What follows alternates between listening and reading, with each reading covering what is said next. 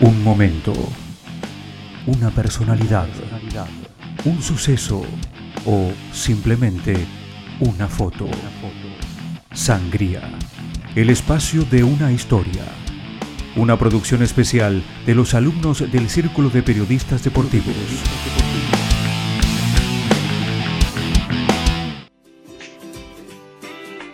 Bienvenidos al tercer programa de Situaciones Insólitas. Hoy vamos a tocar un tema difícil. Para aquel que lo vive, para aquellos que deciden dejar su tierra, su lugar, su familia, para probar suerte en otro país. Para algunas personas esta suerte llega y para otras no tanto. Voy a darle la bienvenida, me acompaña hoy Agus. ¿Cómo estás? Muy buenas noches. Hola Delphi, ¿cómo estás? Muy bien, ¿vos?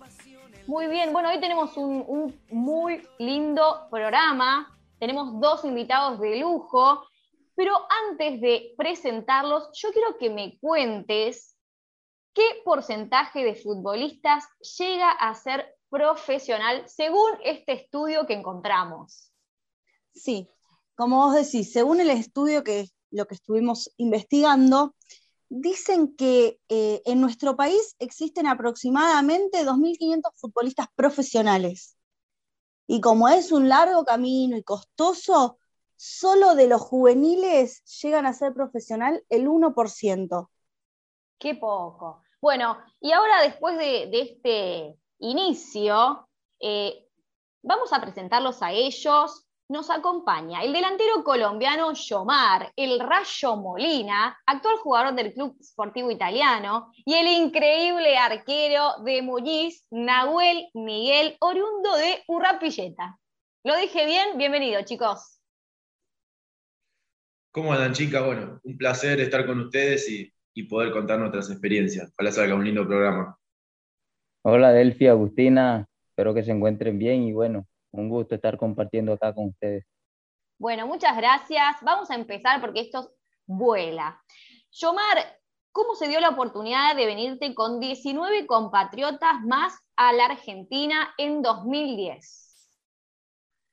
Bueno, la verdad que fue algo como el programa, como el programa se dice, que es situaciones insólitas. ¿Cómo sería? Situaciones insólitas. Bueno, entonces, te corrijo también porque fue, fueron 20 jugadores los que vinimos aquí a Argentina a probar suerte, a buscar un futuro acá por medio de, que es el deporte este lindo que amamos, que es el fútbol. Y bueno, vinimos en una prueba de 15 días a ver si quedábamos por acá y en un periodo de adaptación. Y resulta que de esos 20 jugadores eligieron a 10, de los cuales más se destacaron en los 15 días siendo amistoso contra equipos como las inferiores de Independiente, de Ferro, de Arsenal, entre otros. Y luego de que eligieran esos 10 jugadores, entre esos me incluían, llamaron a cada padre de familia para ver si tenían la facilidad de que su, de que su hijo, en este caso yo, eh, pudieran enviarle un dinero que sería para el sostenimiento aquí mensual en, cuanto a comida y la vivienda. Y de esos 10 jugadores, la única familia que dijo que no, que no, porque en realidad no, no, no teníamos, era la mía. Y llegó el último día donde viajábamos de regreso a Colombia, nos regresamos 11 jugadores y se quedaban 9.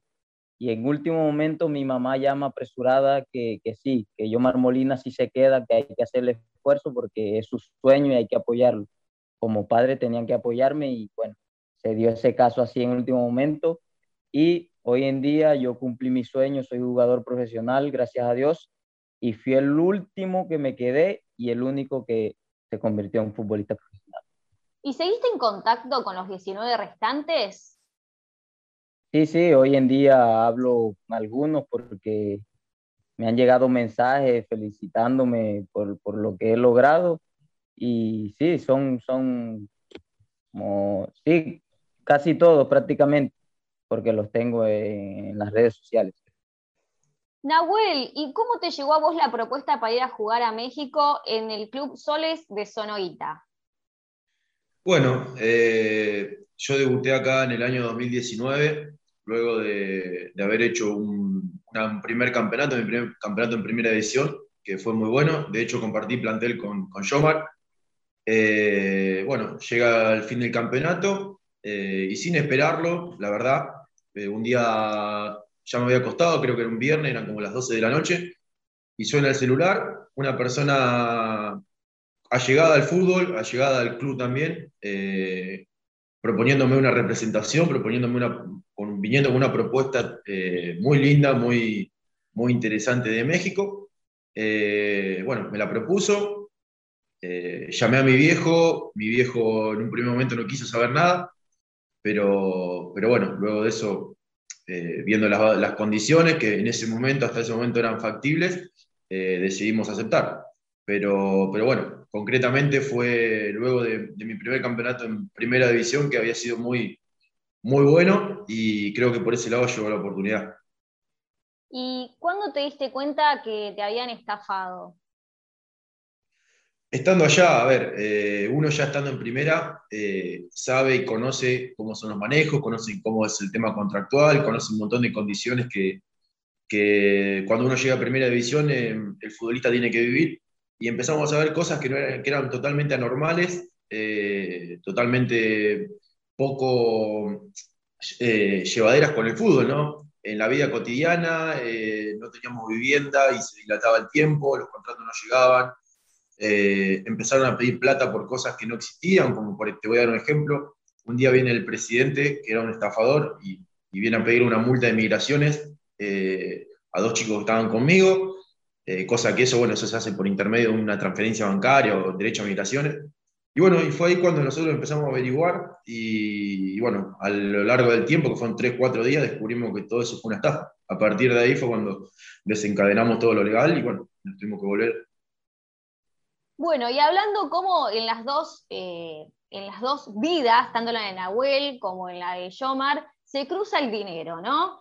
Y hablando de esto, Agus, ¿qué nos podés contar de cuánto cuesta ser un jugador de fútbol, según estos estudios que estuvimos investigando? Exactamente, Delphi. Eh, como antes te dije, es un camino largo y costoso y aproximada la, inversión para, llegar a, preparar al jugador es de 80 mil pesos aproximadamente. Un montón de plata. Bueno, eh, Aparte hay que poder costearlo. Claro, sí, terrible. Y además no es en pesos, a veces es en dólares, en euros, en cualquier moneda. Eh, Exactamente. Bueno, y Nahue, ¿a vos cuánta, cuántos dólares o cuál fue la plata, cuánta la cantidad de plata que se te pidió inicialmente para irte a México? No, yo, a ver, yo no puse dinero, en la realidad. Eh, yo creo y confío que fue por, el hecho que yo venía con club. Los chicos que no tenían club sí le pidieron una, plata de una ficha que fueron 1.500 dólares, más una plata de representación, cosa que eso es totalmente ilegal. Nosotros averiguando después eh, descubrimos y nos dimos cuenta que ni siquiera los contratos de representación eran legales. Eh, o sea que, más que una estafa fue hasta, te puedo decir, un robo hacia esos chicos. Eh, un compañero mío que viajó, vendió el auto, tenía una nena de tres meses. Así que bueno, creo que fue mucho lo que se perdió, lo que perdieron ellos, pero bueno, yo te puedo decir que no puse un peso, la plata mía, lo poco que fue, serían lo de los boletos, eh, que bueno, es algo mínimo a comparación de lo que perdieron ellos.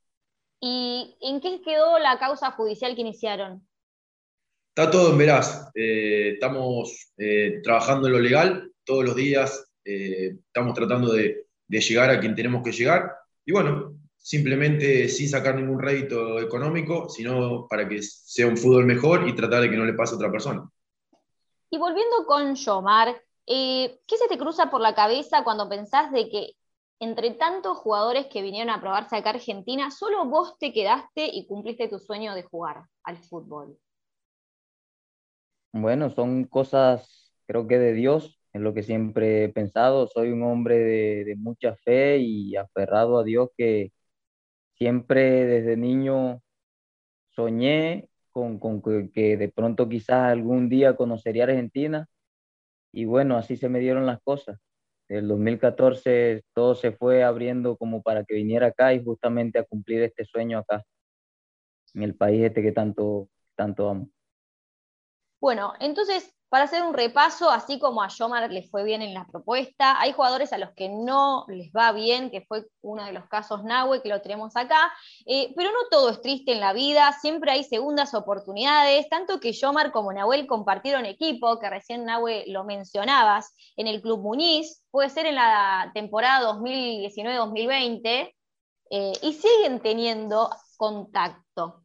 Eh, esto también habla lo que son como jugadores y, como persona dentro de la cancha y fuera de la cancha. Entonces, eh, yo quisiera saber brevemente, eh,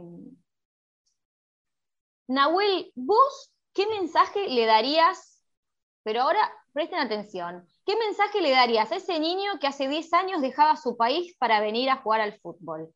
¿Qué le diría Nahuel, adulto, hoy con 20, cuatro años a Yomar. Que persigan sus sueños. Yo siempre lo dije, eh, tenemos que ser totalmente pioneros en nuestros sueños, eh, que vayan por lo que quieran, pero que nunca dejen los sueños en manos de nadie. Porque hoy en el mundo del fútbol existe gente muy negra, muy oscura, que simplemente por tener sueños mejores o un sueño eh, más satisfactorio para uno que para ellos, eh, se encargan de romperlos. Así que que sueñen, que vuelen alto y que siempre vaya por lo que quieran. Qué lindas palabras, Nahue. Y Yomar, ¿qué mensaje le darías a ese jugador que debió volver desde México por una estafa a sus sueños?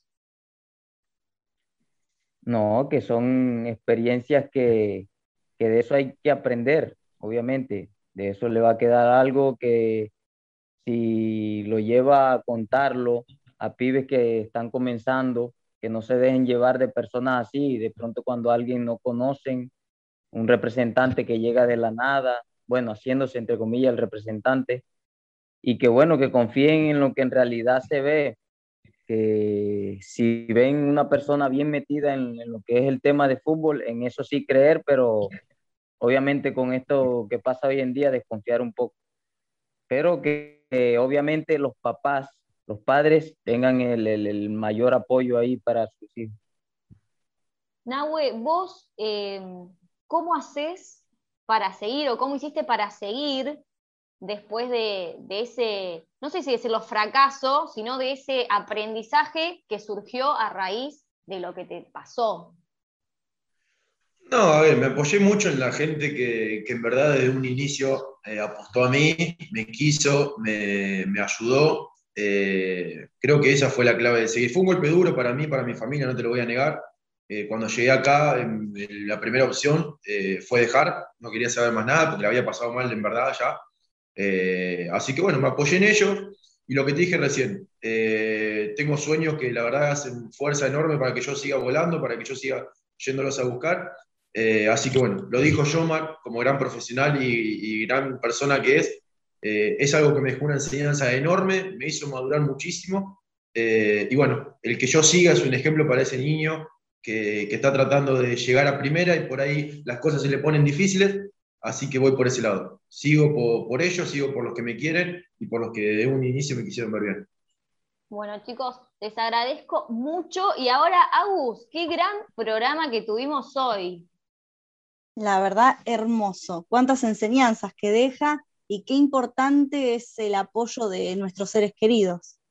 Así es. Bueno, y, con esta reflexión de, los jugadores, de nuestros invitados de AGUS, eh, damos por finalizado este programa, este nuevo programa de situaciones insólitas esperamos que hayan gustado las entrevistas, las enseñanzas, las palabras que nos dieron tanto Nahuel Miguel como Yomar Molina. Y bueno, les agradecemos por haber estado nuevamente con nosotros y nos vemos. Hasta la próxima